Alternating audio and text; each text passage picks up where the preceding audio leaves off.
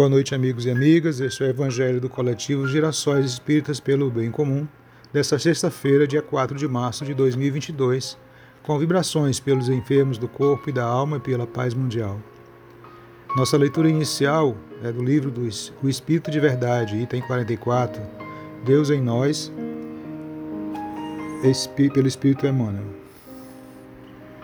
E a leitura do Evangelho segundo Evangelho segundo o Espiritismo, capítulo 5, Bem-aventurados os aflitos e causas anteriores das aflições, item 7. Leitura complementar do Livro dos Espíritos, livro 4, capítulo 1, Felicidade e Infelicidade relativa, questões 921.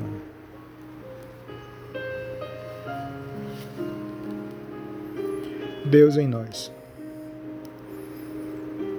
Quem pode delimitar a extensão das bênçãos que dimanam da altura? Por ser sempre de origem inferior, o mal é limitado, como todas as manifestações devidas, exclusivamente às criaturas.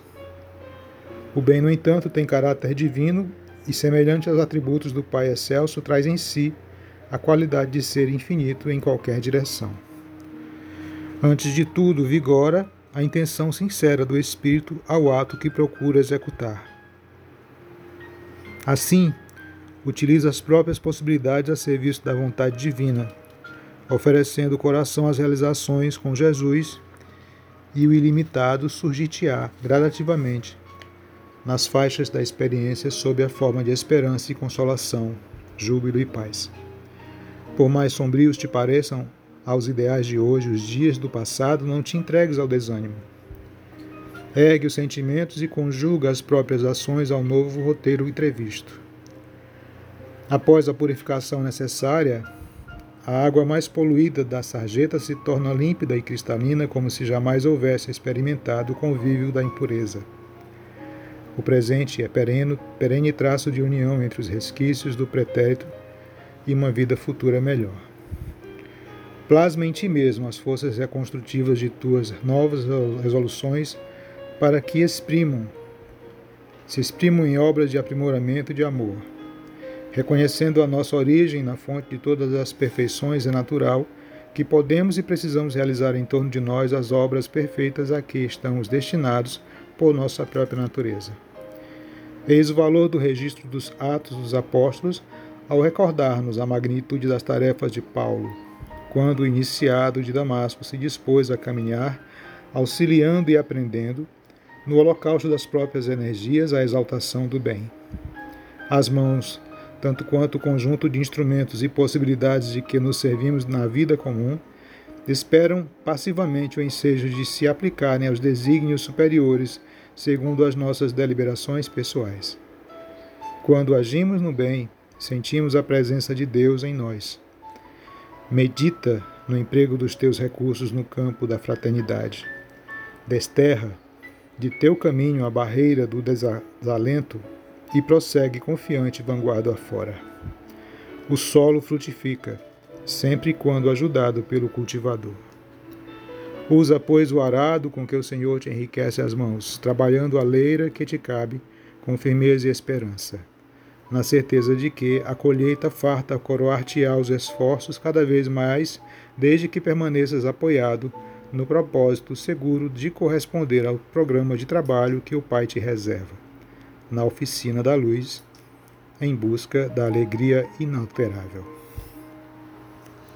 Vamos à leitura do nosso Evangelho, capítulo 5, dando continuidade, causas anteriores das aflições, item 7.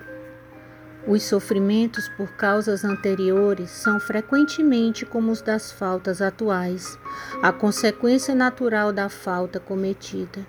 Quer dizer, por uma, por uma justiça distributiva rigorosa, o homem suporta o que fez os outros suportarem.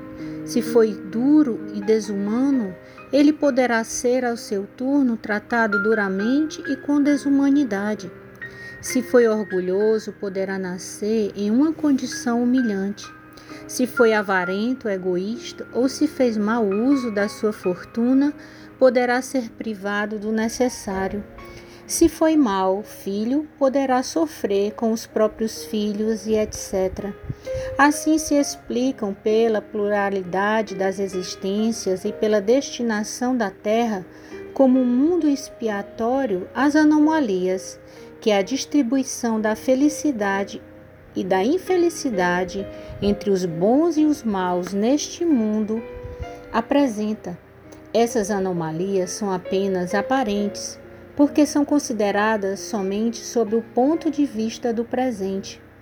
Mas se nos elevarmos pelo pensamento de maneira a abranger uma série de existências, compreenderemos que cada um recebe a parte que merece, sem prejuízo do que lhe é dado no mundo dos espíritos, e que a justiça de Deus jamais é interrompida. O homem não deve jamais perder de vista que está sobre um mundo inferior, onde não é mantido senão pelas suas imperfeições. A cada vicissitude deve-se dizer-se que, que se pertencesse a um mundo mais elevado, isso não ocorreria e que depende dele não mais retornar a este mundo trabalhando pelo seu aperfeiçoamento. Complementando com o livro dos Espíritos, na questão 921 do livro 4, Concebe-se que o homem seja feliz na terra quando a humanidade estiver transformada, mas enquanto isso não se verifica, pode cada um gozar de uma felicidade relativa? O homem é, na maioria das vezes, o artífice da sua própria infelicidade.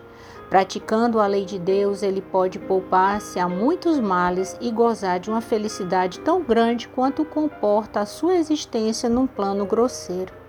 O homem bem compenetrado do seu destino futuro não vê na existência corpórea mais do que uma rápida passagem. É como uma parada momentânea numa hospedaria precária. Ele se consola facilmente de alguns aborrecimentos passageiros, numa viagem que deve conduzi-lo a uma situação tanto melhor quanto mais atenciosamente tenha feito os seus preparativos para ela. Somos punidos nesta vida pelas infrações que cometemos às leis da existência corpórea, pelos próprios males decorrentes dessas infrações e pelos nossos próprios excessos. Se remontarmos pouco a pouco à origem do que chamamos infelicidades terrenas, veremos a estas, na sua maioria, como a consequência de um primeiro desvio do caminho certo em virtude desse desvio inicial, entramos no mau caminho e, de consequência, em consequência, caímos afinal nas desgraças. Então, meus irmãos, a leitura desse capítulo do Evangelho é para que a gente possa compreender que somos nós mesmos os artífices dos nossos destinos, que não existe um Deus que pune, que maltrata, que somente nós somos responsáveis pela nossa vida, pela condução da nossa vida. E que muitas vezes, mesmo que certas situações não tenhamos causado as infelicidades que momentaneamente passamos, se as causas não estão no presente, as causas podem estar no futuro. Justamente como fala aqui no livro dos Espíritos, devido a um desvio primeiro do caminho e que muitas vezes continuamos nos mesmos caminhos persistentes de erros até chegar aos dias atuais. Muitas vezes rodando em círculos, seguimos as nossas trajetórias de vida sem nada mudarmos, sem nada deixarmos de ser egoístas, orgulhosos, imprevidentes. Então, é necessário que compreendamos que não estamos no planeta Terra e muito menos neste momento por acaso. Algo em nós precisa ser mudado, algo em nós precisa se renovar, algo em nós precisa crescer para que a gente possa percorrer um novo caminho com novas oportunidades que Deus certamente nos concede. Então, todas as nossas infelicidades aparentes são resultados de nós mesmos e que nós tenhamos a esperança, que são momentâneas e que cabe a nós, a cada um de nós, a força, a persistência no bem para sairmos da situação em que nos encontramos. Porque Deus é amor, Deus é vida. Deus é quem nos concede a felicidade. E somos predestinados a essa felicidade. E se estamos no planeta Terra neste momento, cercado de tantas aflições, é porque é necessário ainda para o nosso aprendizado e cabe a nós sermos bons alunos para um dia merecermos os planetas felizes, as faculdades do futuro. Por enquanto estamos na alfabetização da vida. No futuro estaremos diplomados, estaremos em mundos melhores, porque essa é a destinação dos espíritos. Muita paz, muita luz. Que Jesus abençoe a cada um de nós que sejamos fortes, que sejamos destemidos, que sejamos ávidos pelo desejo do bem, pelo desejo da paz, pelo desejo de compreendermos a situação do nosso planeta, de nós mesmos, para avançarmos, para sermos melhores. Porque todos nós um dia mereceremos sermos felizes. E é isso que Deus quer para cada um de nós. Este foi o Evangelho do Coletivo Gerações Espíritas pelo Bem Comum. Muita paz, muita luz.